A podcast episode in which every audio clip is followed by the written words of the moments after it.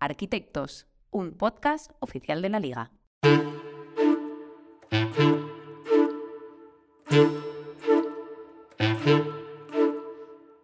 Si la arquitectura se define como el arte de proyectar y construir edificios, se podría considerar que los clubes de la liga también cuentan con sus propios arquitectos, los encargados de proyectar y construir jugadores, luego personas, pero también equipos, plantillas. Soy Roberto Benito y en Arquitectos vamos a conversar con personas implicadas en la dirección futbolística de los clubes para conocer mejor todo lo que conlleva esta labor.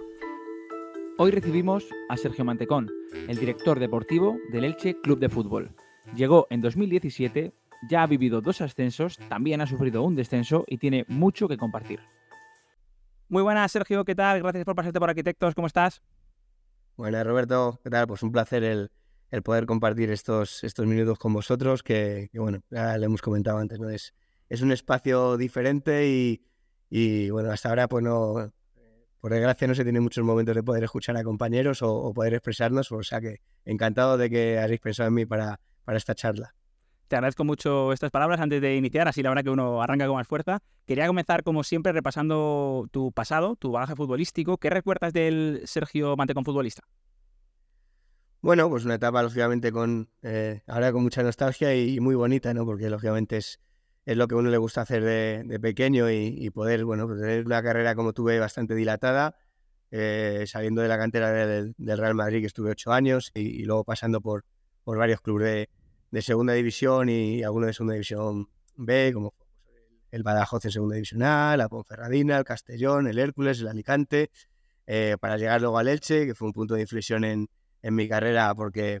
pude conseguir un ascenso y, debutar en primera división, que es el, sueño de todo jugador, y luego seguir en, en, Cádiz, donde bueno, pues también viví momentos extraordinarios de, de, otro ascenso y acabar un poquito mi, mi, carrera deportiva ya con 37 años en, en Lorca consiguiendo otro ascenso. ¿no? Entonces, bueno, sí que, qué bonito, eh, difícil como la carrera de todo futbolista, con, sus altibajos y con alegrías y tristezas, pero bueno, muy, muy contento de, esa carrera que seguramente pues eh, estoy seguro que me ha dado mucho, mucha información y, para, para, lo que soy hoy en día en, la dirección deportiva. con nostalgia, pero, pero yo creo que orgulloso de, poder haber vivido, sobre todo en los clubs, la suerte que he tenido de estar en los clubs que, he estado que bueno, al final se ve que ha sido un tratamundo, ¿no? Como se suele decir, y que al final eso seguro que te ha llevado un bagaje muy bueno de, cada sitio. Más concretamente, ¿qué recuerdas de tu primera etapa en Elche? Bueno, lógicamente Elche a nivel deportivo como jugador me cambió la vida, porque aquí eh, llegué con, Pepe Bordalás, eh, hicimos eh, prácticamente el, fue el, primer año de playoff que existían los playoffs contra el Granada, ascendió el Granada y nosotros no pudimos ascender. Al siguiente año, pues, pues también eh, comenzamos la temporada muy buena, la segunda temporada mía aquí en Elche. Nos fuimos en, en, invierno como campeones de, invierno, pero no pudimos ascender al final. Y ese tercer año donde llega Fran Escribá y fue un año ideal, porque bueno, tenemos varios récords que aún se mantienen en la categoría de segunda división, que fue eh, comenzar líderes y estar todo, todo el campeonato líderes, con, bueno, creo que fueron 49 puntos en la primera vuelta, que también es un récord que, que aún no se ha batido. Fue un año excepcional y llegando lógicamente a, conseguir un ascenso que, hacía 22, 23 años casi que en Elche no se, no se conseguía y por lo que suponía a varios jugadores que teníamos ya una edad de 32, 33, 34 años que, que ese, esa final contra Granada parece que no íbamos a tocar a la primera división y nos, nos devolvió el fútbol pues, pues esa fortuna de poder eh, estar en primera división, eh, conseguir un sueño en el Elche y, bueno, pues lógicamente pues, pues creé un vínculo aparte que, que es muy fuerte y que, y que luego me ha llevado pues, a, seguir un poco ligado al club y, a ser, pues, eh, estar en la dirección deportiva durante tantos años como yo aquí, ¿no? ¿Tú te veías cuando eras futbolista eh, dando este salto al otro lado del fútbol a, la dirección deportiva? ¿Ya era algo que barruntabas o pensabas quizá en ser entrenador? ¿Cómo, cómo, lo, cómo lo preveías? Pues mira, si te digo la verdad, es verdad que tuve casi eh, una carrera deportiva bastante dilatada, casi 20 años de profesional. Te podría decir que de los 20 a los 30 años sí que me centré exclusivamente en, jugar. La verdad es que la, cabeza no nunca la tuve mucho más allá porque bueno, era una persona que ponía mucha energía y, me gustaba estar solamente centrado en, lo que era el fútbol. Es verdad que, compaginaba mi formación eh, en la universidad, saqué la, diplomatura de educación física porque me gustaba estar también compaginarlo con la formación, pero sí es verdad que en esa primera época, lógicamente, no me, no me, no me puse a plantear nada de, un poco más allá del fútbol. Sí es verdad que a partir ya de los, de los 30 años, llegando aquí a Elche, sí que yo empecé también desde los 26, 27 a ser capitán en, casi todos los, los, equipos en los que estaba y esa relación un poquito más estrecha con cuerpos técnicos, con, con, con presidente, en negociaciones. Bueno, sí que los, los últimos años también era un apoyo importante también para, para los clubs a la hora de, tomar decisiones de altas y bajas. Y, eh, bueno, entonces sí que ya empecé un poquito a, bueno, a sentir ese gusanillo de que, de que me gustaba, de que quería seguir vinculado y sobre todo un poquito más en los últimos años, a partir de estar en, en Elche y en Cádiz, a estar vinculado un poco más eh, concretamente a la dirección deportiva. Es verdad que también me formé para, para la titulación de entrenador, pero sí que es verdad que, que, bueno, no me veía tanto en, el terreno de juego como,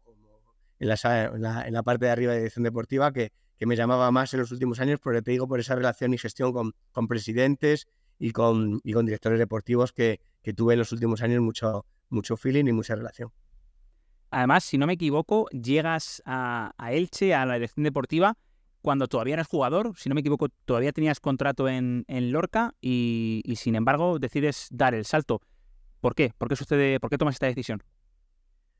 Sí, es verdad que yo, bueno, en, Cádiz em, logré, el ascenso de Segunda División B a Segunda División A con, con Cervera y sí que fue un año que, que yo ya con 36, 37 años eh, a nivel psicológico fue un desgaste importante porque yo eh, la verdad es que disfruté muchísimo, pero, pero el Cádiz era mucha exigencia. Al final fui, formamos dos, eh, dos plantillas en esos dos años, que la primera no pudimos ascender porque ascendió el Real Oviedo en, el, en la final del playoff, pero era un club muy exigente, con una afición muy exigente y ya, yo ya la energía era, veía que no me llegaba mucho más allá. Entonces es verdad que, que el año de segunda división A en enero decido ya rescindir, porque también es verdad que a nivel de, participación era poco y, a nivel de grupo ya había gente que se había eh, adherido al, equipo que, ya pues podía aportar lo que yo aportaba un poquito desde la parte de la experiencia. Y entonces ya me vine para Alicante, donde tengo mi residencia.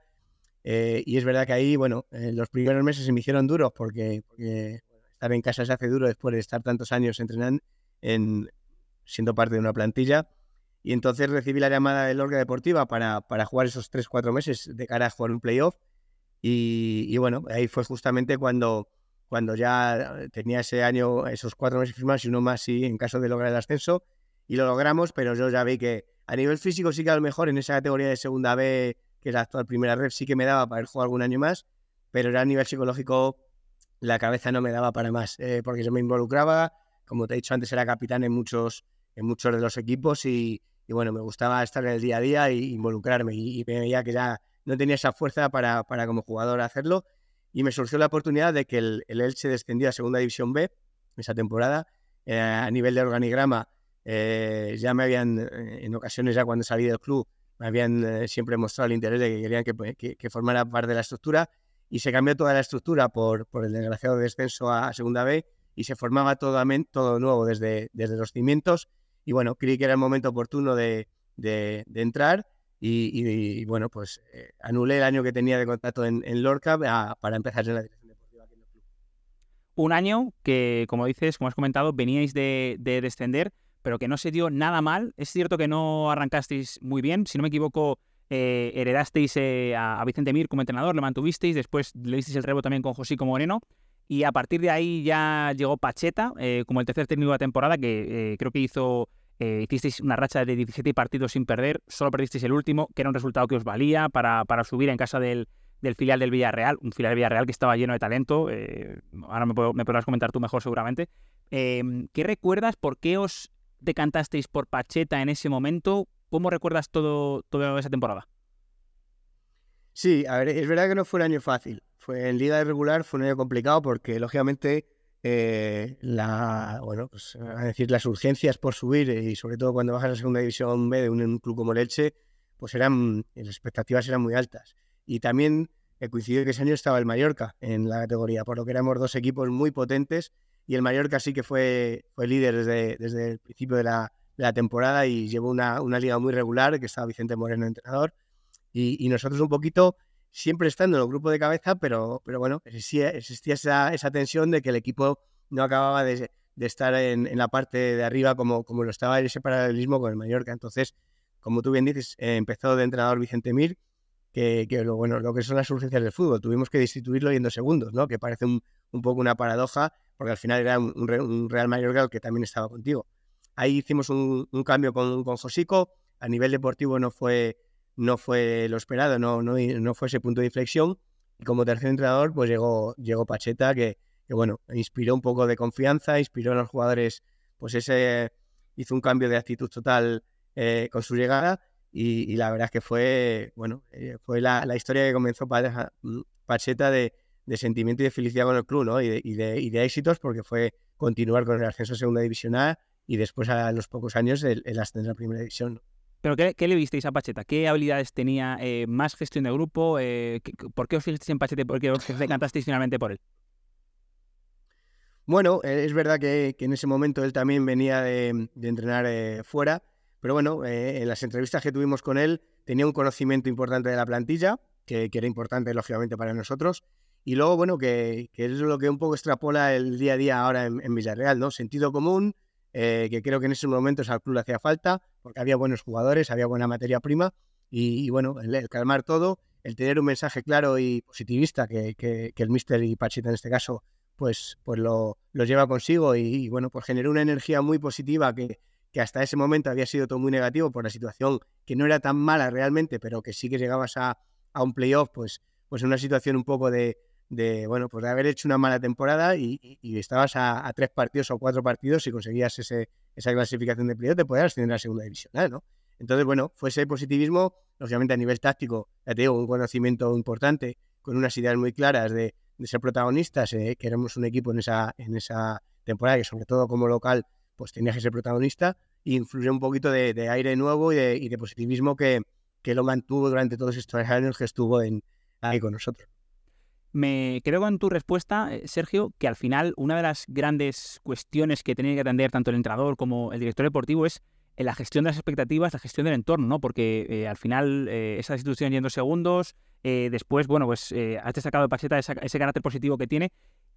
Qué importante es, ¿verdad?, el hecho de que, de que digamos, el, ambiente, todo el mundo reme en la misma dirección, ¿verdad? Y, sobre todo entienda que al final las temporadas son largas, que como tú bien decías, estáis a, pocos partidos de, subir, a pesar de que, bueno, parecía que podía ser malo, pero era malo por contraste con el Mallorca, pero es que el Mallorca ahora mismo está en la Liga de Sports con jugadores que vienen de aquella plantilla,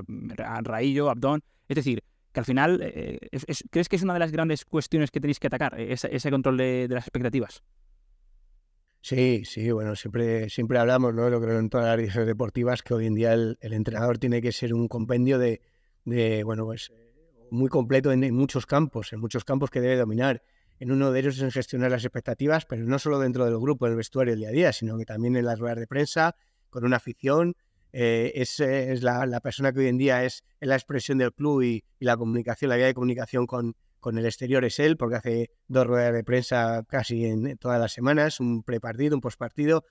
Luego tiene que tener, lógicamente, es un, nivel táctico importante, un nivel de gestión de grupo. Eh, bueno, esto tiene que ser muy completo, ¿no? Al final el entrenador de hoy en día es un gestionador eh, que, bueno, que tiene que ser muy bueno en todas las facetas y, por eso hoy se rodean de cuerpos técnicos tan, pues tan grandes, sobre todo en el fútbol profesional, porque al final eh, abarca muchas áreas. ¿no? Entonces, en eso es muy importante porque, porque muchas veces el rendimiento de un jugador no solamente es el día a día de entrenamiento y la calidad del entrenamiento y la gestión táctica, sino también pues que esté concentrado o que esté un poco relajado o, bueno, o, tensionado por, por, lo que se le traslada desde fuera, ¿no? Y las expectativas muchas veces hacen que un jugador rinda por debajo de sus posibilidades o a veces por encima si, si al final todo va en, el camino adecuado. ¿no? Seguimos con, ese avance ¿no? de, lo que ha sido tu estancia en el Elche. Eh, conseguís el ascenso al, fútbol profesional. ¿Cuánto cambia la película con respecto a, lo que era en aquel momento segunda B, primera ref? Eh, ¿Qué recuerdas de aquel verano? Bueno, cambia mucho. Es verdad que el cambio a nivel de plantilla eh, teníamos una plantilla importante, es decir, una plantilla que perfectamente puede haber competido en segunda división A, por lo que ese mercado o ese, ese ascenso, lógicamente siempre tienes que, hacer cambios porque cada categoría pues demanda un, un tipo, una morfología, una, un perfil de jugador. Pero bueno, no es verdad que no, no hubo que hacer tanto cambio. ¿no? Antes me recordabas también el Mallorca, que prácticamente con la, con la misma plantilla también consiguió luego el, ascenso a primera división. ¿no? No, al ser plantillas tan potentes, porque era el primer año que estábamos los dos, sobre todo el, el primer año que acababa de bajar, fue el primer año que subías, se mantenía una estructura fuerte de jugadores incluso de que estábamos por encima de algunos equipos de segunda división A. Otra cosa fue diferente el ascenso de segunda división A a primera, donde hicimos una plantilla para estar en mitad de la tabla con un presupuesto mediano y te encuentras en primera división en un año de pandemia, que si luego lo quieres lo hablamos, sí, sí, 15 días de mercado. Ahí, ahí lógicamente había, había una plantilla muy limitada porque, bueno, jugadores que luego han rendido, pero claro, lógicamente te encuentras con una plantilla que,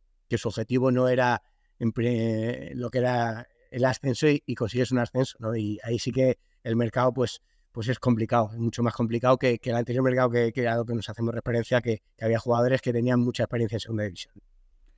El que tiene experiencia en segunda división en, la Liga Hypermotion eres tú, como jugador casi 250 partidos. Eh, ya hemos hablado que has estado eh, en, también este periplo del Elche en, la segunda categoría española. ¿Cómo es la categoría? ¿Cómo es la Liga Hypermotion? ¿Qué parámetros rigen competitivamente? Tú que la conoces bien. Pues mira, todos te vamos a decir lo mismo porque es la realidad. Eh, es una, una, categoría pues muy, muy igualada, eh, donde los presupuestos existe diferencia presupuestaria, lógicamente, pero yo siempre digo, existe esa diferencia presupuestaria porque normalmente,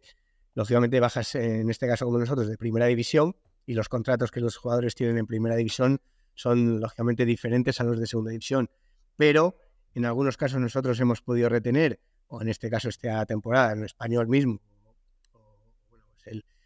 resto de equipos a, un jugador que, estaba en primera división, puedes retenerlo porque haces ese esfuerzo, porque bueno, intentas convencer al jugador, pero el jugador diferencial que puedas tener en, segunda, en primera división normalmente acaba en primera división. Por lo que esa diferencia del jugador, vamos a decir, que, está en la parte de los del 14 para atrás en, primera división, si no es un, club que se ha metido por motivos eh, de una temporada mala en, zona de descenso, no existe esa diferencia con el jugador de segunda división. Entonces, todo se vuelve muy, muy igualado. Es verdad que, lógicamente, tienes un nivel de jugadores un poco superior a nivel físico o técnico de, la mitad o de la media de la categoría, pero también, y vuelvo un poquito antes a lo que me has comentado, las expectativas son diferentes. Tienes la obligatoriedad desde el primer día a nivel de, de afición y a nivel de club de estar arriba para volver a conseguir el ascenso. Y eso, cuando no empiezan bien las cosas, pues es un, es un lastre importante. Nosotros lo hemos vivido este año. el comienzo no ha sido así de irregular.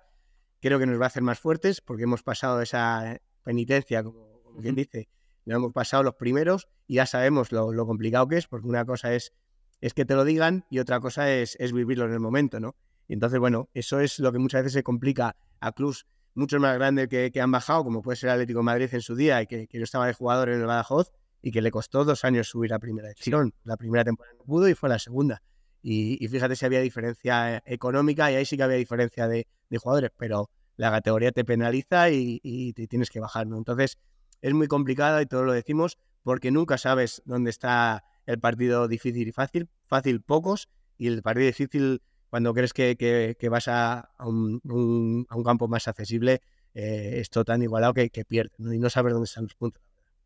hay que pelear todos al máximo porque es verdad que al final es una categoría tan, tan, tan competitiva. Eh, hablando sobre ese, mm, ese, ese, ascenso que conseguisteis eh, en la pandemia, eh, bueno, por poner también en perspectiva por si alguien no, no está al corriente de, cómo fue, la primera temporada tras ascender de segunda vez permanecisteis y esa segunda temporada, que recordemos fue la 19-20, corrígeme si me equivoco, Sergio, desgraciadamente llega, llega la pandemia a nuestras vidas y al final el equipo, bueno, pues eh, se queda ahí pendiente de esa última jornada de qué pasa con el playoff, al final conseguís meteros porque es un resultado que os favorece y acabáis ascendiendo en, Girona. Y creo que me has dicho que ese año no tenéis, o no, el objetivo principal no era ascender o, no tenéis una plantilla como para ascender o eh, matízame esto último, por favor, y, bueno, y desarrolla lo, que, lo que consideres. Sí, bueno, te cuento porque fue un contexto un poco atípico en todo. Es decir, nosotros Em, hacemos, eh, hay un proyecto eh, deportivo con, una propiedad anterior, eh, que era un proyecto a cinco años de intentar conseguir estar arriba y, ascender en cinco años. En esa temporada llega como director deportivo Nico Rodríguez al principio de esa temporada. Y bueno, estamos en la dirección deportiva, yo estoy como secretario técnico. Y bueno, pues la idea un poquito es ese, darnos un proyecto de cinco años para intentar lograr el ascenso de cinco años. Justamente a, a los dos, tres meses de, de comenzar, eh, existe un cambio de propiedad, llega Cristian Bragarnica como propiedad,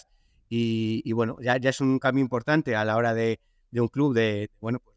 de, poder gestionar e, ese cambio de propiedad, que, que, la verdad es que se hizo con, con bastante transición, una transición bastante tranquila. Y bueno, pues eso era la situación un poco extradeportiva. Y luego deportivamente vimos que era un, estábamos más o menos siempre en, mitad de, de, la tabla. Era un año que queríamos de, asentamiento, de,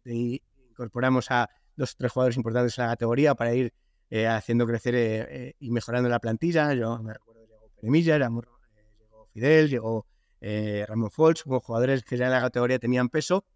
pero luego hubo que compensarlo por el, las deficiencias salariales que teníamos con, jugadores un poquito de, un perfil más, más, más bajo a nivel económico, ¿no? Y bueno, y se va dando todo un poco y nos encontramos un poco que, con todo el tema de, la pandemia, justamente cuando empieza, después de un partido que perdemos en Fuenlabrada, pues el equipo eh, se encuentra en, disponibilidad de,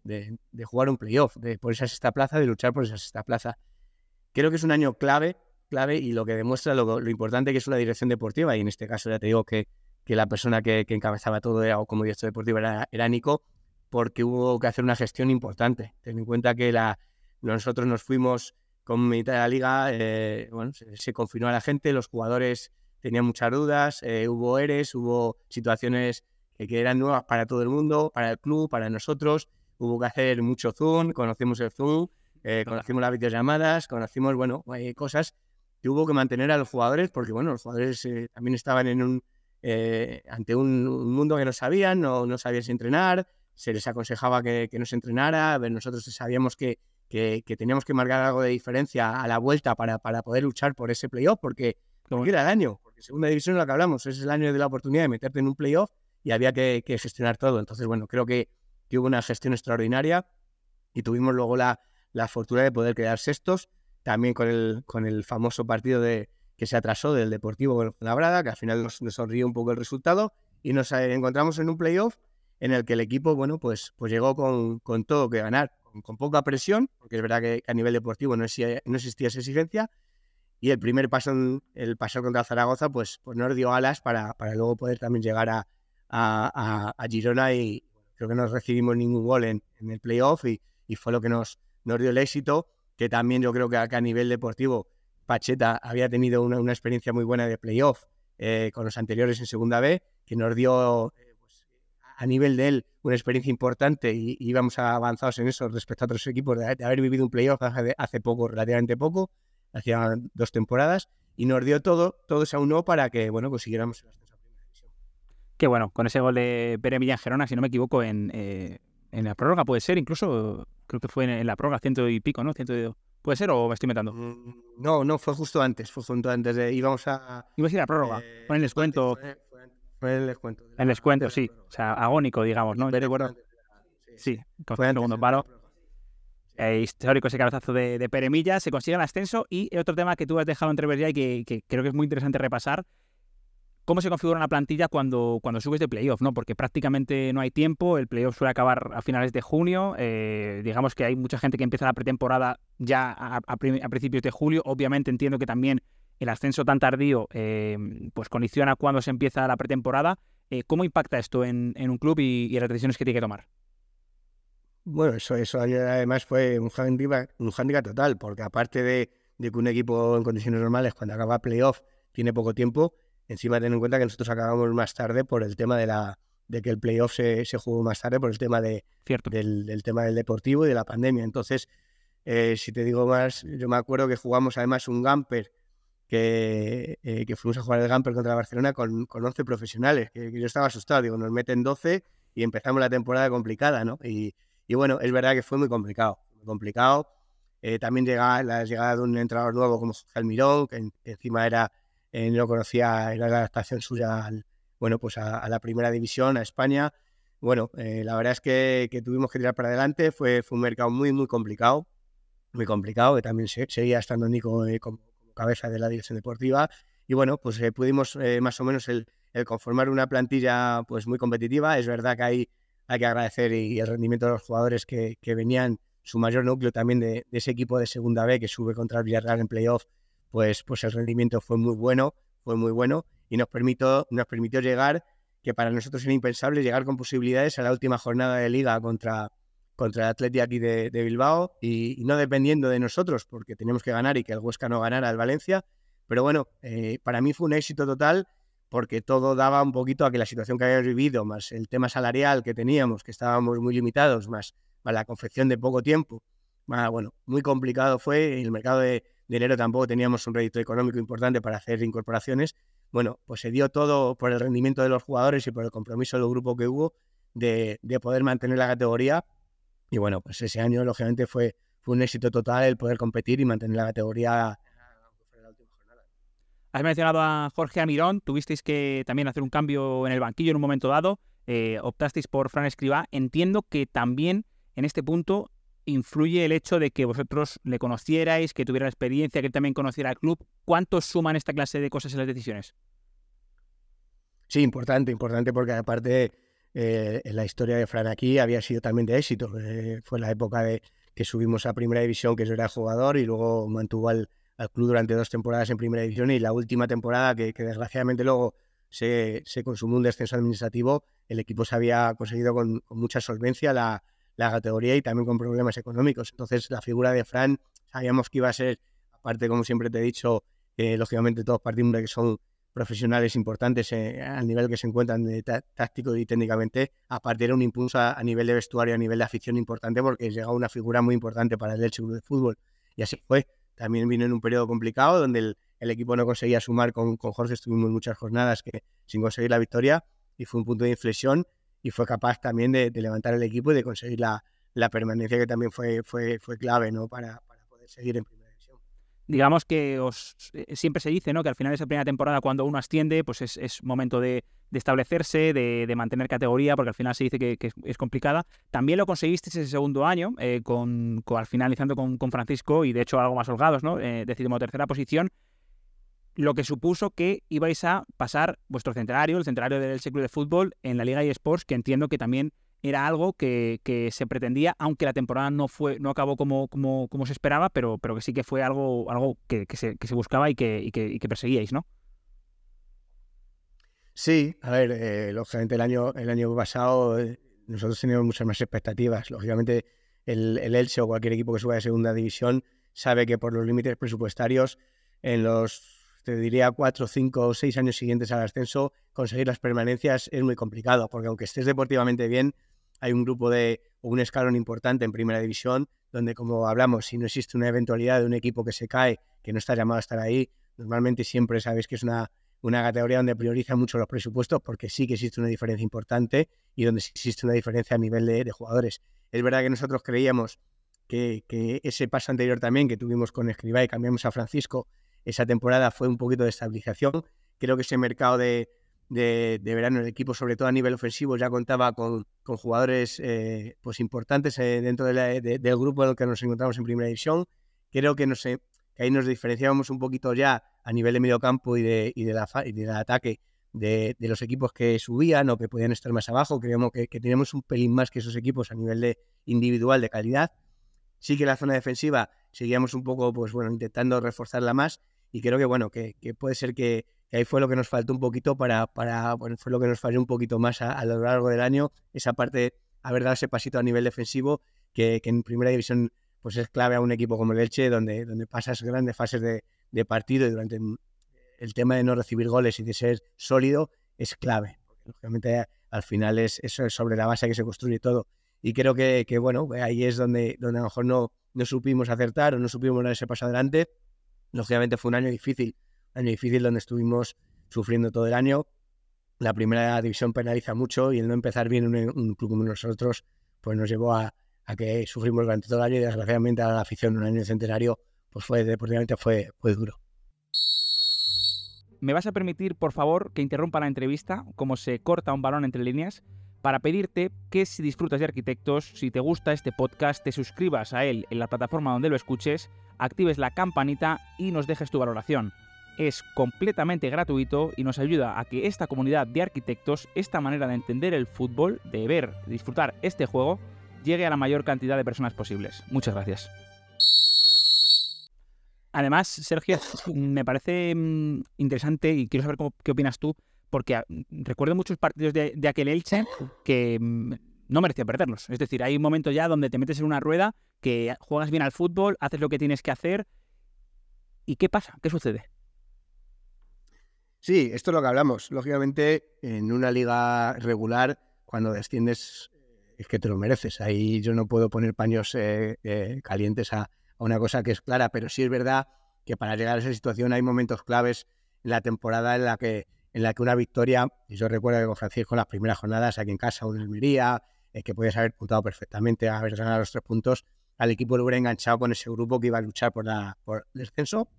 que como te digo luego puedes acabar descendiendo igual porque somos un grupo de, equipos que siempre va a estar en la pelea hasta el final, pero nos descolgó totalmente. O me acuerdo también que, que la fortuna, que hablamos muchas veces de, decisiones arbitrales en momentos determinados, no quiere decir que por eso desciendas, ni mucho menos, pero sí que te marcan y tuvimos un par de, decisiones, sobre todo en Valencia, con un gol anulado, que, eran los tres puntos, que, que, nos hacía, no es que era salvarnos, pero sí meternos con ese grupo de cabeza y eran puntos de inflexión cuando llega de nuevo al Mirón o, o bueno, cuando Francisco empezaba la temporada, el poder, eh,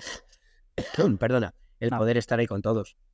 Entonces, bueno, eh, es verdad que, que eso, esa fortuna que hablamos del fútbol, que, en momentos determinados es cuando puedes tener la del palo entra, el pelo se va, una decisión arbitral, mm, ¿te puede marcar el futuro? Sí que te puede marcar el futuro cuando las diferencias son tan, tan pequeñas. Qué bueno, qué interesante. Al final es una cuestión creo que siempre es muy debatible hasta qué punto la suerte impacta, ¿no? Yo en ese, corto plazo, al final, bueno, es eh, seguro que, pues lo que dices, al final salir de Mestalla un campo al final, ¿no? Encima con, con, un equipo que hay una rivalidad por la cercanía y demás, con tres puntos o no, por una decisión, bueno, al final es, está claro que te tiene que afectar. Una de las cuestiones que, que, también quiero repasar contigo, Sergio, a nivel anecdótico, pero, pero bueno, eh, siempre creo que genera interés en el paso de, de Leche por la Liga y Sports, este periodo de tres años, eh, te tocó ser eh, entrenador interino. ¿Cómo, ¿Cómo, fue aquello? ¿Por qué se da esta situación? Eh, ¿Cómo lo recuerdas? cuéntanos. Sí, a ver, la situación se da lógicamente porque había un impasse en, el cambio. he estado dos veces, es verdad que en, primera división fue, fue en Osasuna, fue en el cambio que hicimos de, si no recuerdo mal, fue de Fran Escribá a, Francisco en ese cambio. Y, bueno, y la verdad es que, que era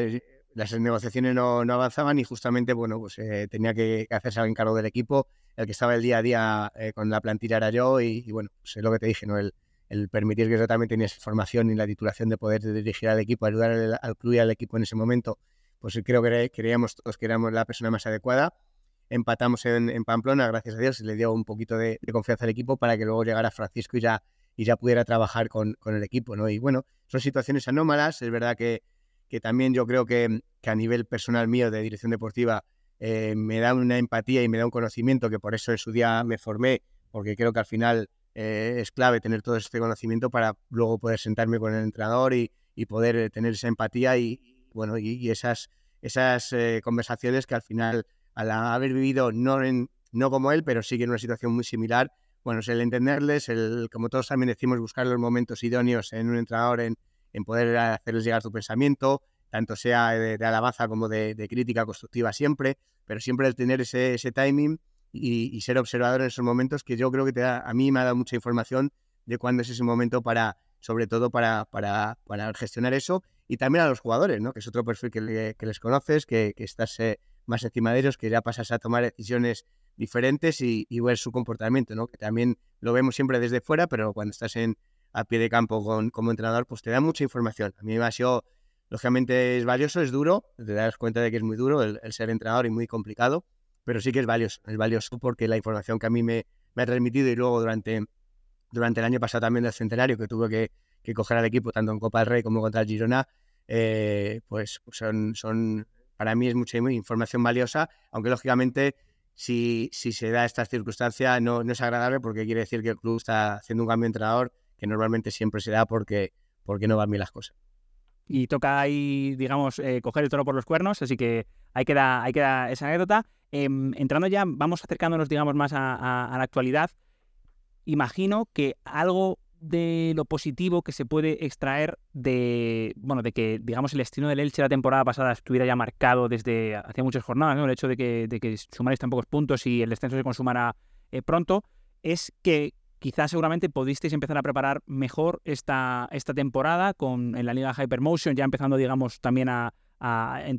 temas de scouting y demás, ¿no? Em, ¿A partir de qué punto entendéis que tuvisteis que empezar a hacerlo? Eh, ¿Lo adelantasteis efectivamente? ¿Cómo, ¿Cómo fue este proceso? Sí, a ver, eh, a nivel de dirección deportiva, nosotros eh, empezamos después del parón por el Mundial, empezamos con, con Machín como entrenador y es verdad que por la situación de puntos que teníamos, si en los dos, tres, cuatro siguientes partidos a, después del parón, en enero, febrero, el equipo nos enganchaba, lógicamente a nivel de edición deportiva, que en este caso estaba yo solo, pues, pues sí que era realista y saber que tenía que preparar ya un poco lo que era la segunda división eh, y centrarme mucho más, que es verdad que siempre es un mercado en el que por los condicionantes económicos, el hecho estando en primera división, siempre ha sido un mercado en el que, en el que hemos estado pendientes porque nos nutrimos de, de muchos jugadores de segunda división, pero sobre todo también porque veía que lógicamente deportivamente era muy difícil que diéramos la vuelta a la situación. Eh, por eso también se realizó el cambio de, Sebastián, porque a nivel de propiedad, a nivel de edición deportiva, eh, se elegí como el entrenador que tenía que, ser y queríamos adelantar ese proceso de que llegara también de fuera, adelantar, como ya tenemos la experiencia de Jorge Almirón, el adelantar cinco o seis meses que él llegara. Es verdad que iba a competir en una, en una categoría muy diferente a la segunda división, que es la primera división, pero sí por lo menos que le diera tiempo a, a poder reunirme con él a nivel de edición deportiva, que viera en directo partidos de segunda división, a que conociera y se nutriera un poquito más de la plantilla y que, y que instaurara él un poquito el modelo de juego eh, o esas bases de modelo de juego que, que, eran muy concretas y que el club también quería que, instaurar y, que tuviéramos un poquito de tiempo adelantado, ¿no? Es verdad que luego existe eh, en todo descenso, eh, es un tramo importante para la edición deportiva porque además se demostró, como te dije antes, que a nivel, sobre todo medio campo para arriba, había buenos jugadores porque hubo un mercado pues con, muchos movimientos en los que sacamos a jugadores importantes y eso siempre, al final, por un lado ganamos en, tener a Sebas antes, pero también a nivel de tener a los jugadores, que era la base un poco de, poder trabajar, pues el mercado te da que cuando tienes un descenso de primera a segunda división, pues muchos jugadores no, no puedes retenerlos, bien por, por su voluntad o bien porque a nivel llegaron ofertas económicas importantes que al final hoy en día tenemos que, no podemos dar la espalda a esas situaciones. Entonces, sí hace adelanto por un lado, pero siempre existe un, un cambio importante cuando un descenso en la planificación de la plantilla porque, porque existen bastantes cambios. Entiendo que además también el hecho de adelantar la llegada de, Sebastián propició que, y también esto es una pregunta que, me va a plantear algo más genérico, y es, ¿hasta qué punto eh, tienes en cuenta la opinión del entrenador para configurar la plantilla? Claro, entiendo que estando Sebastián antes, él también iba a poder trabajar con estos jugadores y darte un feedback, digamos, más realista de, este me gusta, este no, por aquí iría, me falta este perfil. ¿Fue así? Sí, sí, para mí hoy en día es clave. Es clave porque al final eh, yo creo que, también es algo bastante generalizado, yo creo, en, casi todas las deportivas y bueno, y en eso he tenido suerte, como te dije anteriormente, no empezando de que, de que yo creo que es, un, es una luna avanzada en los últimos años míos de, jugador, porque bueno, estuve a, a directores deportivos ya no solo a Nico que te he dicho antes que pude compartir ya como secretario técnico, sino a Jorge, eh, a, Carlos Cordero lo tuve en, Cádiz. Y bueno, pues al final eh, son experiencias, eh, amistades que tienes al final de, compartido que te muestran ese camino. ¿no? Lo, importante que es consensuar con el técnico. Lógicamente hay una parte del club a nivel económica y a nivel que tiene que plantear los perfiles que el club también está de acuerdo, porque al final, lógicamente, todos sabemos que, el entrenador pues, pues puede cambiar a lo largo de la temporada y tenemos que que, ser un poquito, mirar un poquito más a, largo plazo y que sea un jugador que, que, nos pueda ser útil, ¿no? Pero siempre, lógicamente, bajo las pautas del entrenador, porque al final es el que va a trabajar con ese jugador y el que va a demandar. Entonces, sí que en esta situación nosotros en la dirección deportiva trabajamos con el perfil que quiere el entrenador. En ese perfil nosotros le hacemos la propuesta de 3, 4, 5, 6, las opciones que, que tengamos, que creemos que se adecuan también a lo que quiere el club y a partir de ahí, lógicamente, su opinión es muy importante eh, porque al final, lógicamente, es el, que va a dirigir al jugador, pero siempre dentro de las opciones que, le marca el club, o si él haga alguna puerta, alguna opción, algún perfil que él cree interesante, pues lógicamente lo valoramos siempre que entre los parámetros que el, club considera, ¿no? ¿Cómo os organizáis actualmente en la estructura deportiva del Elche? Sabemos que, bueno, hicisteis una rueda de presentación, una rueda de prensa, perdón, de presentación eh, finalizando la temporada, si no recuerdo, en mayo del, del 23. Eh, bueno, en el que se presentó que se incorporaba Mauro Óbolo, eh, que viene a Argentina, eh, para estar contigo en la dirección deportiva, también con el apoyo de Antonio Barragán. Me gustaría saber cómo os organizáis vosotros personalmente y también cuál es vuestro proceso de scouting, es decir, si sois vosotros tres, si tenéis, creo que sí, más scouts, cómo repartir las tareas, si tenéis diferentes periodos, se habla siempre del bruto y el neto, bueno, qué clase de informes, bueno, todo lo que nos puedas contar en, relativo al scouting y cómo os organizáis. Sí, bueno, te, te cuento un poco, es verdad que el club está, está creciendo también, por lo que te digo, ¿no? Porque durante el club en estos años, pues, pues con el cambio de propiedad también, pues eh, se, han ido modificando cosas y, bueno, en, hubo ahí un periodo en el que estuve yo solo en la edición deportiva, cosa que, que, es bastante complicado hoy en día por, por toda la información que hay, pues, pues es complicado. Entonces, un poquito en, en esa idea del club de progresar, este año a principio de temporada llegaron eh, tanto Antonio Barragán como, como Mauro Golo para, para ayudarme en la edición deportiva y Pepe Contreras, que es es la persona que se encarga un poquito más de, del scouting con, nosotros. Es verdad que, que somos una edición deportiva que a mí siempre, pues eh, lógicamente, eh, yo guío un poco, hago este primer inicio y les guío un poco más en todo por, por la experiencia que tengo y lógicamente por porque Mauro viene de, de, del deportivo, pero en Argentina, en Belgrano, con sus condicionantes y tiene que, ir conociendo un poquito pues, pues perfiles de jugadores y, y modos de, de trabajar. Antonio también es después de, dejar el fútbol, pues es su, primera experiencia un poco en, el, la dirección deportiva, que, se está también formando. Entonces, para mí son una gran, una gran ayuda. Al final es verdad que, en eso, pues eh, eh, nosotros eh, a nivel de scouting, como tú me dices, pues dirigimos varias por visionado varias ligas que nosotros damos prioridad por el perfil de club que somos, por, por la idea un poquito de, club que tenemos. A partir de ahí hacemos ese, ese primer filtro, como tú dices, de de hacer un visionado, eh, como se dice, en bruto, para tener, de verdad que hacemos ese, ese parón principal, sobre todo a partir de ahora de noviembre, octubre, para ver posibilidades del mercado de enero, siempre haciendo un seguimiento avanzando a uno o dos mercados para, para tener perfiles que, bueno, a nivel económico también sean importantes, que puedan acabar contrato, que sean opciones interesantes, con, con esa revalorización que todo club necesita de, tener esos perfiles, y luego adecuando un poquito a lo que te digo, a, un poquito al perfil en este caso de que tiene Sebastián, ver un poquito también eh, y hacer una continuación también a nivel de, jugadores y también de entrenadores, porque al final, lógicamente, nos encantaría que Sebastián estuviera aquí el, resto de su vida porque sería un gran indicativo, pero lógicamente sabemos también que es algo que, hoy en día creo que, va progresando en las redes deportivas, pero, pero nosotros lo hemos instaurado de ir también analizando entrenadores que, sigan ese modelo de juego que, que el club eh, quiere proponer para tener un poco conocimientos no solo de jugadores, sino también de entrenadores y tener ese feedback. Entonces, bueno, a nivel de ahí sí que, bueno, creo que es, que similar, eh, siempre yo lo digo, ¿no? Al final, cuando ya existe una dirección deportiva profesional en primera y segunda división, lógicamente se abarcan mercados diferentes por, por el tema económico. Mm, creo que el patrón es muy similar hoy en día en todos, con las plataformas que usamos todos, con el visionado en directo que es clave e importantísimo para nosotros, le damos muchísima importancia y, bueno, a partir de ahí también creo que luego la, clave de las direcciones deportivas es saber el contexto en el que nosotros estamos y que ese jugador puedas llegar a, rendir en tu contexto. Eh, jugadores buenos, como siempre digo. Eh, si nos vamos que es un mercado interno el nuestro, en segunda división en España e incluso en primera división, eh, las ediciones deportivas nos basamos mucho por el tema de la adaptación y por el nivel de la liga en, un mercado interno y todos vamos a, sabemos el, jugador que ha rendido, el, buen jugador, pero ahí la diferencia en la dirección deportiva creo que está en que sabemos que ese jugador en nuestro contexto pueda rendir y con el perfil de entrenador que tenemos. Y ahí es donde, lógicamente, luego está el ámbito personal, que también se le da mucha importancia hoy en día, pero que es que, que rinden en tu club, es, esa es la clave para nosotros, ¿no? Y, le damos mucha importancia y, bueno, en el proceso scout creo que, que es bastante normalizado a, lo que puede hacer una dirección deportiva con las variantes que, que ya te he dicho que, podemos tener nosotros como club eh, personalizadas.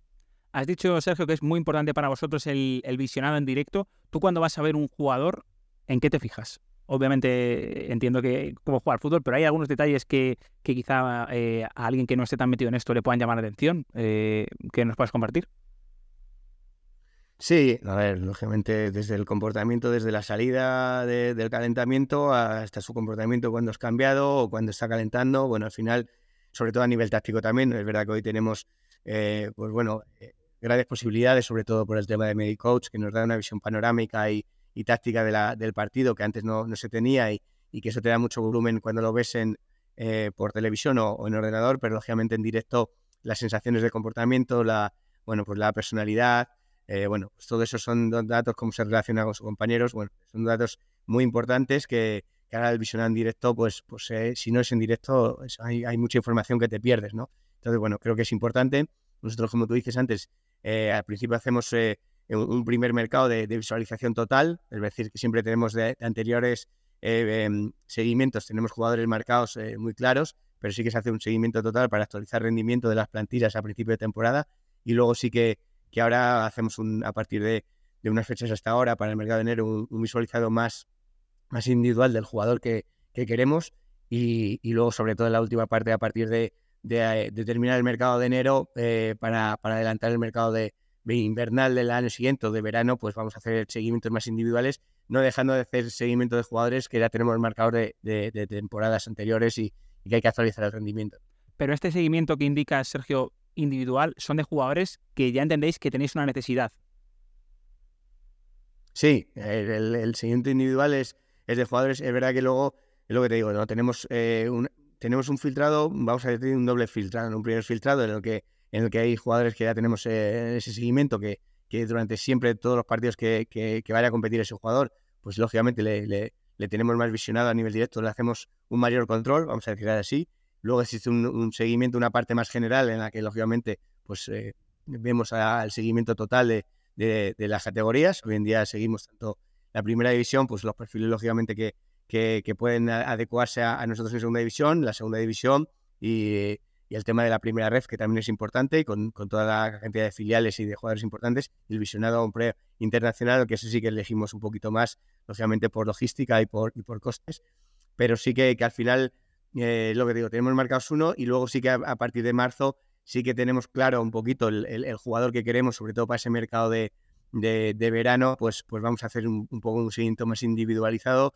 nos gusta hacerlo varias personas para tener un feedback eh, de diferentes contextos, de diferentes opiniones, en este caso Mauro, en este caso Antonio, Pepe o yo, eh, y luego unar un poco criterios con, con, todos y, a partir de ahí ir a tomar las decisiones y, contactar en este caso con, con, los agentes y con los clubes si, si a nivel contractual hay que hablar con los clubes. A raíz de que ha llegado la, la nueva propiedad argentina, eh, ¿se han abierto mercados? ¿Hay más prioridad por, por, buscar en esta clase de mercados? Por, porque, bueno, porque se demande, porque haya facilidad. ¿Esto es algo que sucede? Sí, lógicamente, bueno, eh,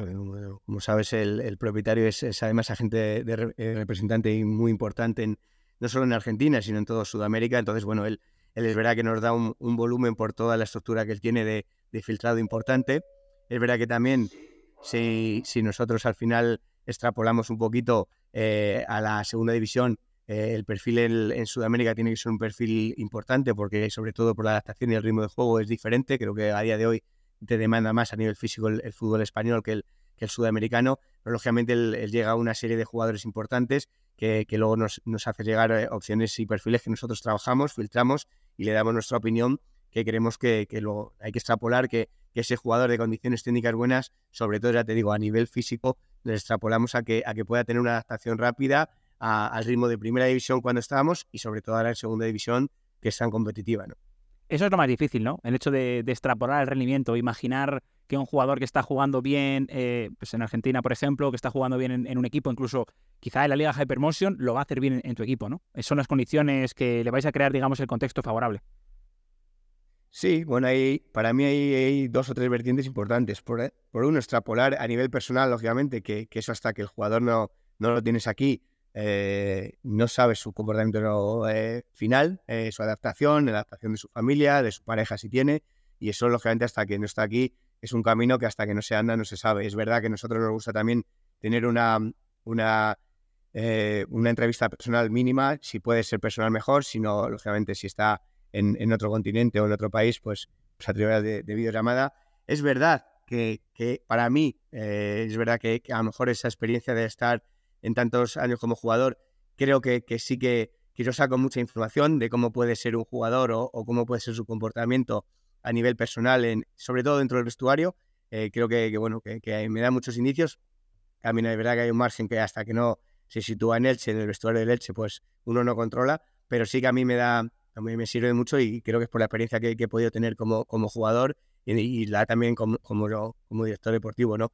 es verdad que luego también existe, como tú dices, otra opción que a nosotros nos costaba mucho anteriormente, que era aplicar esos niveles físicos, aplicarlos a la Liga Española cuando se demanda mucho más que en esas ligas, ¿no? Es verdad que hoy en día han salido plataformas que a nivel interno hoy en día sí se puede estar con Medicoach porque nos da esos parámetros tanto de tracking como de venting, pero que fuera, gracias a Dios, ahora sí que está en la plataforma ya que ese, ese tracking, sobre todo físico, te lo puede extrapolar y comparar. Porque muchas veces es verdad que tú veías un jugador ponerte un ejemplo, un extremo con, con gran uno contra uno, con un, drible en un cambio de ritmo, pero que eh, al jugador que se enfrentaba a nivel físico ese cambio de ritmo a lo mejor aquí pues eh, no le da suficiente para, para hacer una, una superioridad hacer un, pues, superar individualmente a un jugador. ¿no? Entonces eso era complicado. Creo que hoy en día estos parámetros del Big Data,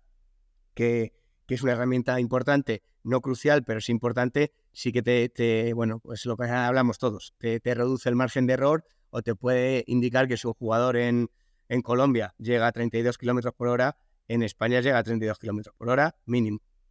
Qué bueno, qué bueno, qué interesante. Además era la siguiente pregunta que tenía, todo el tema de datos, que al final, eh, bueno, te iba a decir, es, es, presente ya, porque, bueno, tanto MediaCoach como el resto de, plataformas eh, externas em, eh, has dicho obviamente que, os basáis en ello, que lo utilizáis, pero ¿hasta qué punto, por ejemplo, si un extremo no cumple cierto parámetro, no, no, no apostáis por él? Es decir, por ejemplo, ¿tenéis un mínimo que el extremo tiene que alcanzar una velocidad punta mínima o que tiene que cumplir eh, una serie de metros de alta intensidad o un centrocampista si no promedia más de 11 kilómetros mm, no nos vale? ¿Tenéis esta clase de parámetros, eh, digamos, que hacen de, stopper o es simplemente a nivel a nivel informativo y, obviamente tomáis decisiones, pero no digamos que no es taxativo.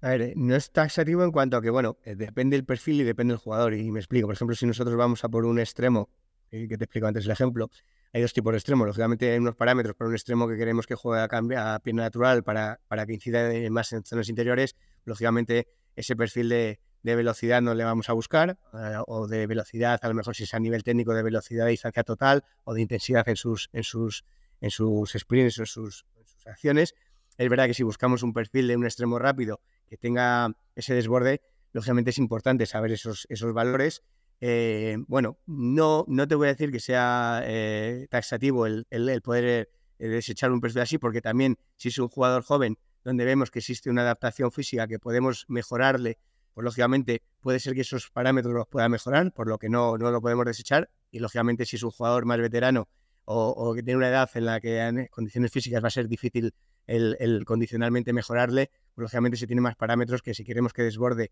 y es por, eh, por velocidad o queremos un jugador para transiciones que, que, sea muy específico y que tenga esa velocidad de espacio, lógicamente si nos llega a unos parámetros que más o menos consideramos que, que nos puede marcar, no te voy a decir que lo, lógicamente lo eliminamos, pero sí que es un, es un, un, elemento, un ítem importante para, para, valorar otra opción por delante del do.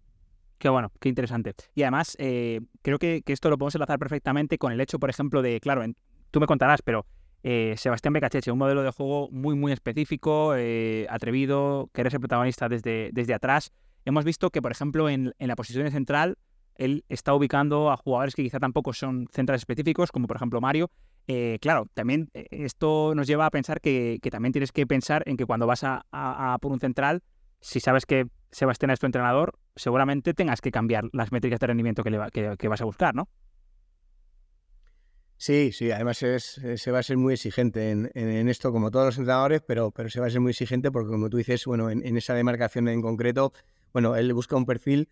que, es complicado, es complicado encontrar, y, me explico, a nivel físico lógicamente necesita cumplir unos parámetros, pero hoy en día, eh, sobre todo te, digo en nuestro contexto actualmente en segunda división, ¿no? Es, nuestra labor el, buscar el mejor jugador posible como edición deportiva, pero el buscar un jugador que en parámetros físicos sea fuerte, que sea fuerte en el juego aéreo, para la posición de central, que sea fuerte en velocidad, que sea fuerte en presencia, que sea fuerte a nivel de salida de balón, que tenga buenos parámetros de salida de balón, lógicamente ese perfil de jugador hoy en día lo encuentras en primera división. Incluso a veces es difícil encontrarlo en primera división porque, bueno,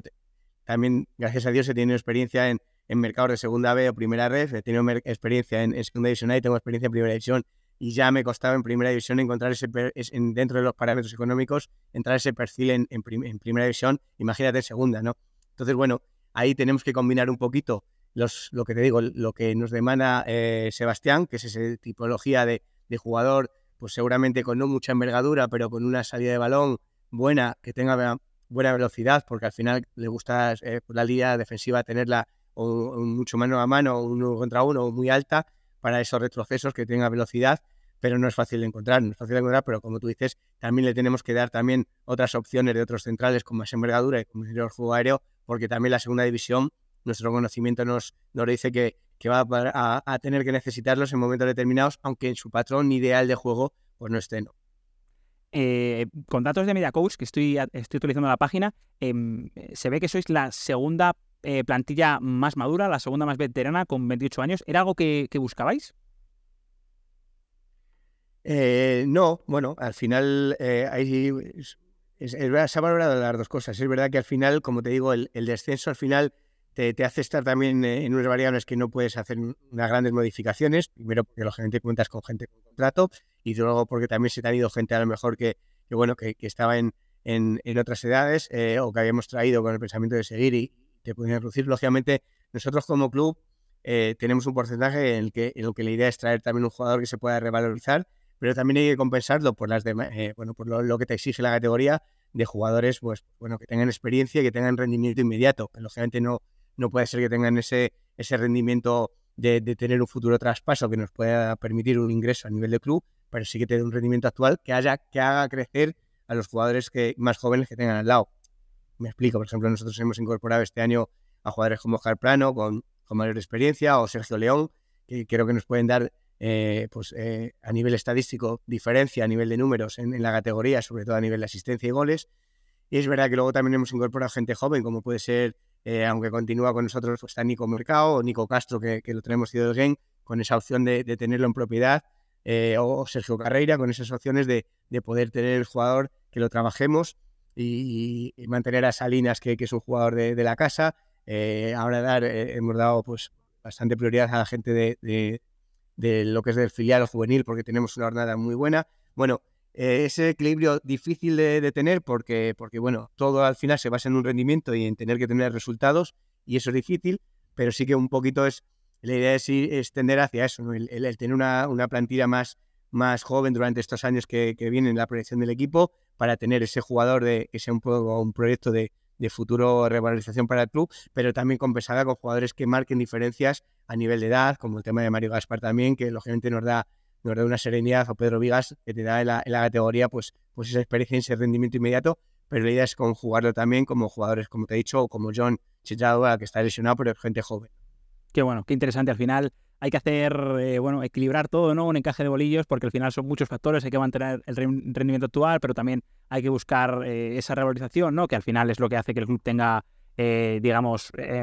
solidez financiera, ¿no? Y que al final esto es, esto es así, esto es lo más importante, obviamente. siguiendo con, la cuestión de las métricas y, volviendo un poco a algo que tú has comentado antes, y es bueno que estéis ahora mismo en, esa zona de la tabla que, que, os gustaría ir para arriba, atendéis digamos que más allá del resultado, yo creo que sí que el equipo está eh, jugando a lo que se espera que juegue, ¿no? Porque siguiendo con las métricas, sois el equipo que mayor porcentaje o que, mayor acierto tiene, seguro que lo sabes, de, eh, a la hora de construir ataques por encima del 20%, eh, por encima de Valladolid, de Ibar Español. Es decir, el equipo sí que está sabiendo encontrar esos espacios y quizá obviamente lo, que todo el mundo ve es que está, está pecando quizá de, algo de, digamos, de, impacto en área rival, pero que pero que al final sí que se puede, no sé cómo lo entiendes tú, pero ¿os quedáis, digamos, miráis el vaso lleno o, el vaso vacío? No, no, lo vemos, lo vemos lleno por lo que, bueno, lo que te digo, la tranquilidad y que lo tenemos bien claro que, que el año iba a ser complicado, empezáramos bien o empezáramos mal, pero teníamos claro que las ideas y el modelo de juego que queríamos instaurar, eh, el líder para eso era, era Sebastián y por eso sé, seguramente en otro club y yo respeto lógicamente todos los clubes y todas las decisiones porque bastante tenemos cada uno en el nuestro como para hablar de, del de al lado, ¿no? Pero, pero sí que teníamos la, seguridad de que era, hemos vivido momentos difíciles, ¿eh? porque al final el equipo no ganaba, pero las sensaciones en, eh, sobre todo en casa, es verdad que fuera necesitamos dar un paso hacia adelante en, en, sensaciones, pero en casa el, el, equipo estaba planteando fútbol, creando ocasiones, lógicamente sabíamos los riesgos que tenemos de, nuestro modelo de juego, que también hay el, el míster pues en la categoría tenía que adaptarse a los jugadores un poco y ver también a lo mejor ese equilibrio un poco defensivo, pero, pero siempre apostando por su modelo de juego, pero era lo que nos daba y nos daba confianza de que los resultados iban a llegar y, bueno, ahora estamos atravesando una racha buena que justamente a lo mejor estamos eh, proyectando peores números en cuanto a consistencia o ofensiva o a construcción, pero el equipo, bueno, pues, pues ha demandado los partidos eso y está encontrando gol con más facilidad y seguramente generando menos ocasiones. Pero las bases están sentadas de, ese comienzo. Lógicamente hubo partidos aquí en casa que lógicamente el equipo eh, tenía que haber o se mereció la, victoria, bueno, no la consiguió y eso nos daba la tranquilidad para que en los momentos malos eh, dar nuestra máxima confianza a Sebas porque el trabajo estaba siendo bueno. No es fácil, no es fácil porque en esos momentos eh, todo el mundo duda y el que diga lo contrariamente, pero estábamos muy convencidos de que al final, trabajando así, el fútbol, lo que te he dicho antes, ¿no? La fortuna te puede perseguir en momentos puntuales, pero el trabajo a lo largo de 42 jornadas y más en segunda división, que es tan larga, pues tiene que dar sus frutos.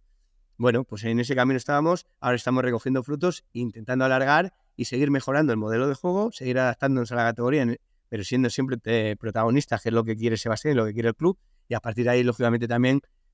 eh, conseguir resultados que al final, como club recién descendido, pues, pues tenemos que, estar eh, y se nos demanda estar en la, en la parte de arriba, lógicamente, sabiendo lo complicado que es, pero también teniendo esa seguridad de que, que el trabajo está bien hecho y que, que, los frutos tienen que llegar.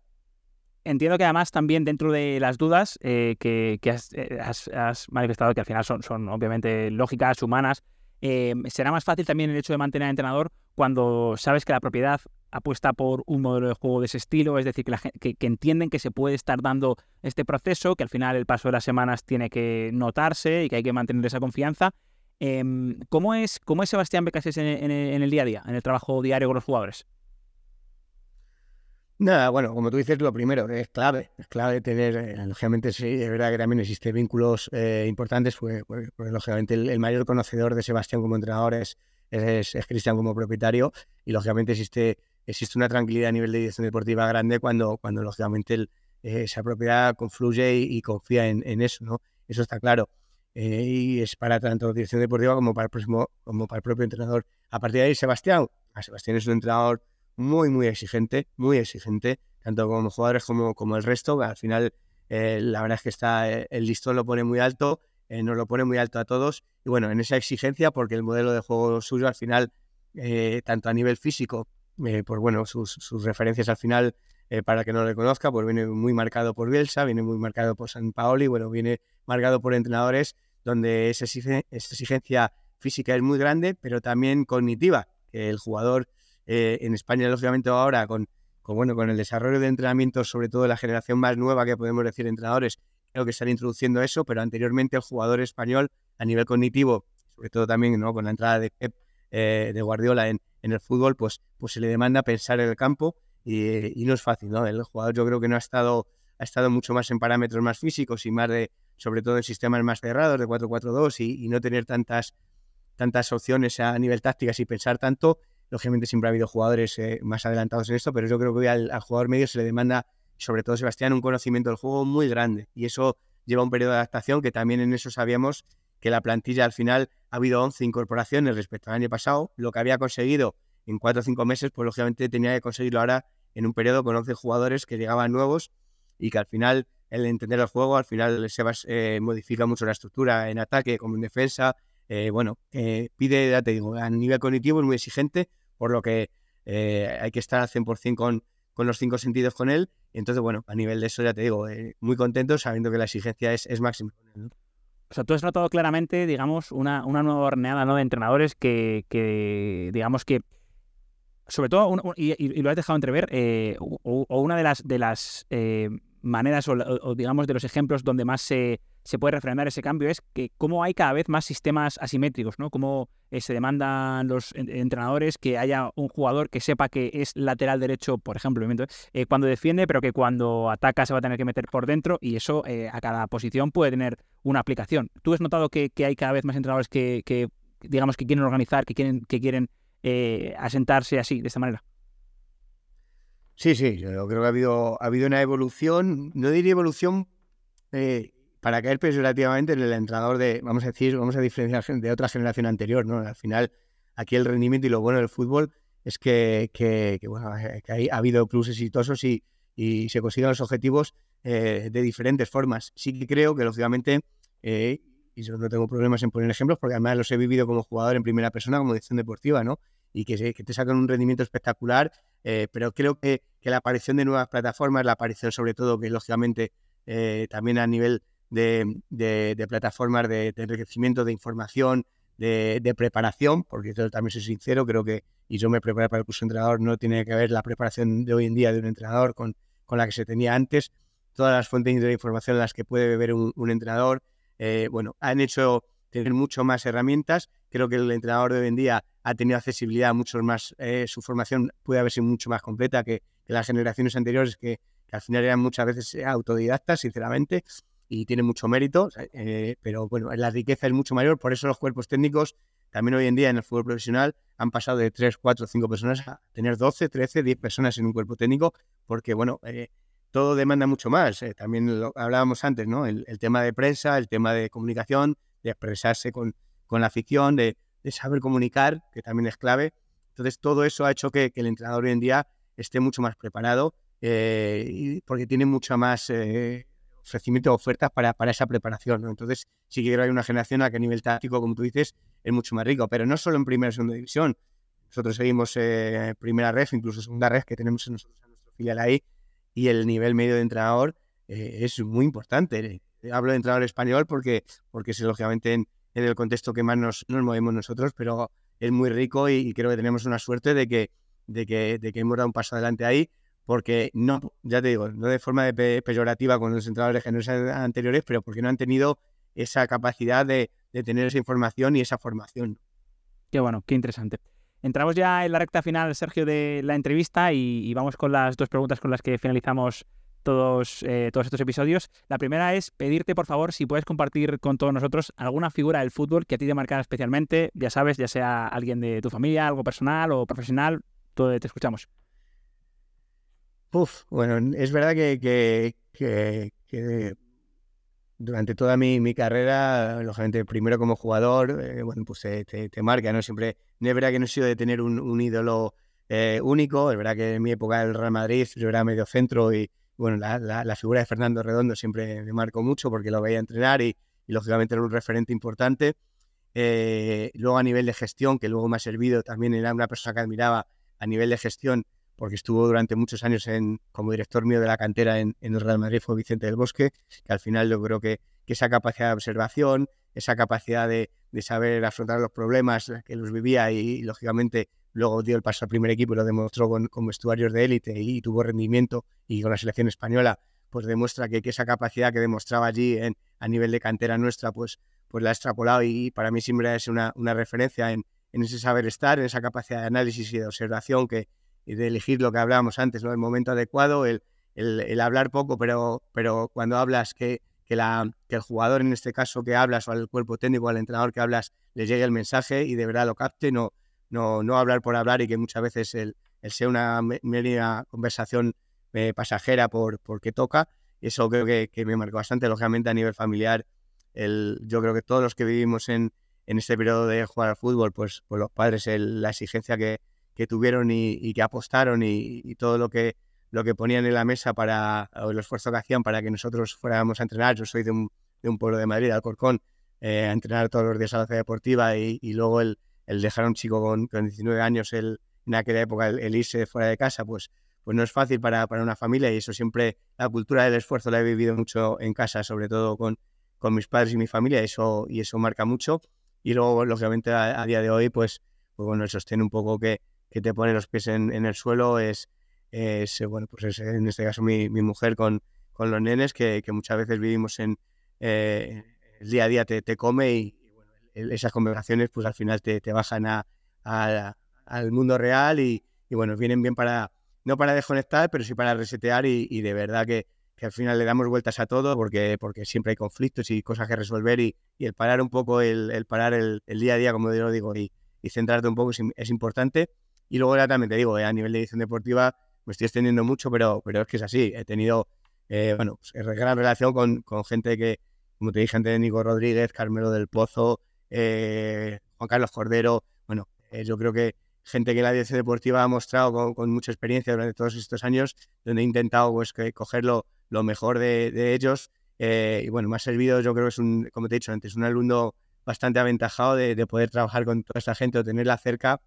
y tener amistad, porque bueno, pues eso son, son lógicamente pues, personas que, que han hecho cosas eh, a mayor o menor escala, pero, pero sobre todo luego pues Víctor Horta, Ramón Planes, bueno, gente importante que, que, bueno, que, ha cambiado mucho, el, algunos han cambiado la dirección deportiva como la entendemos, han dado mucha visualización a la dirección deportiva y otros por su gran conocimiento de, de, lo que es una gestión del día a día y, y, no solo de fichar, que también, sino la gestión del día a día que, que me han marcado y me siguen marcando y son referentes que, que uno pues, absorbe de ellos ¿no? para, para ser mejor cada día.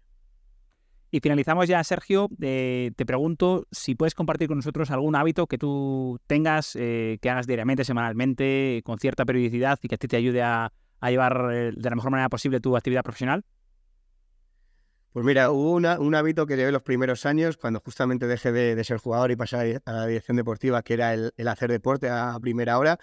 que me venía fenomenal. De verdad que en aquel momento me lo pedía el cuerpo porque venía de entrenar y, el, parar la máquina, como, como quien dice, pues pues lo notaba y necesitaba el, bueno, el, foguearme, es verdad que, en aquel momento era todo nuevo, era, bueno, el, abrirte un poquito, el estar, el día, pues eh, la actividad era muy grande porque ya tenías que absorber mucha información. Es verdad que luego lo he dejado porque el, día me era imposible y porque, y porque al final es un hábito que quiero retomar porque eh, te das cuenta y lo, te, lo encaminaba un poco antes, ¿no? La familia le, es la gran perjudicada de, todo esto bonito que, que, vivimos, es lo que nos gusta y, y la gran perjudicada por el poco tiempo que, que le, que le damos y bueno, intento que ese tiempo que, lo poco que le des, que sea, que sea de calidad,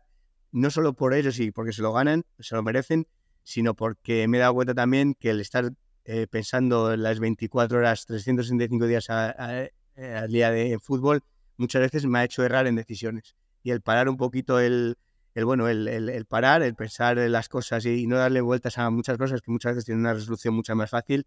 pues el parar y el, el desconectar un poco poco, porque no, no se puede conectar mucho, pero ese tiempo le doy mucho, muy, mucha validez porque el quedarte en blanco ese momento, pues, pues para mí es importante porque, porque me hace, en la toma de decisiones posterior, me hace ser mejor. Y creo que eso es, es importante y esto es, el séptimo año en la dirección deportiva, es una cosa que, con experiencia me, me, he dado cuenta. Qué interesante, qué interesante que al final uno se piensa que por dedicarle más horas eh, sin, freno eh, va a tomar mejores decisiones, ¿no? Va, a tener mejor cuota de acierto y al final eh, a veces es mejor no tomar un poquito de perspectiva, algunas horas, algún, rato, ¿no? Y, reconectar con, la familia, con los seres queridos. Nos quedamos con eso, Sergio. Te agradezco muchísimo este tiempo. Muchísimas gracias de verdad por, pasarte por Arquitectos. Nada, gracias a, vosotros y bueno, como os he dicho anteriormente, es un placer el, bueno, pues estos, vamos a decir, oasis que, que por ahora eh, tenéis de, poder hablar de, dirección deportiva y, y también, lógicamente, de, escucharos con, con, otros compañeros, que, bueno, esto es una, una evolución un aprendizaje importante y bueno, es eh, la verdad es que es muy valioso el, el, programa y, agradecido también de, nuestra parte. Pues me alegra mucho y te felicito de nuevo por y te agradezco también eh, especialmente esas palabras y te deseo la mejor de las suertes para, para esta temporada, que salga todo muy bien, Sergio. Muchísimas gracias. Venga, muchas gracias a ti, un saludo. Gracias, hasta luego. Si queréis seguir aprendiendo más sobre todo lo relativo a la dirección deportiva, seguramente os interese saber que la Liga Business School tiene un máster llamado Dirección, Metodología y Análisis en Fútbol, una formación que imparten los mejores profesionales de este ámbito y que aborda la complejidad del fútbol desde una perspectiva multidisciplinar y transversal. Podéis consultar más información sobre este máster y otras opciones formativas de campos como el derecho o el marketing deportivo en business-school.com laliga.com o buscando la Liga Business School en las redes sociales. Con esta recomendación nos despedimos, gracias por vuestra atención, nos vemos en el siguiente episodio.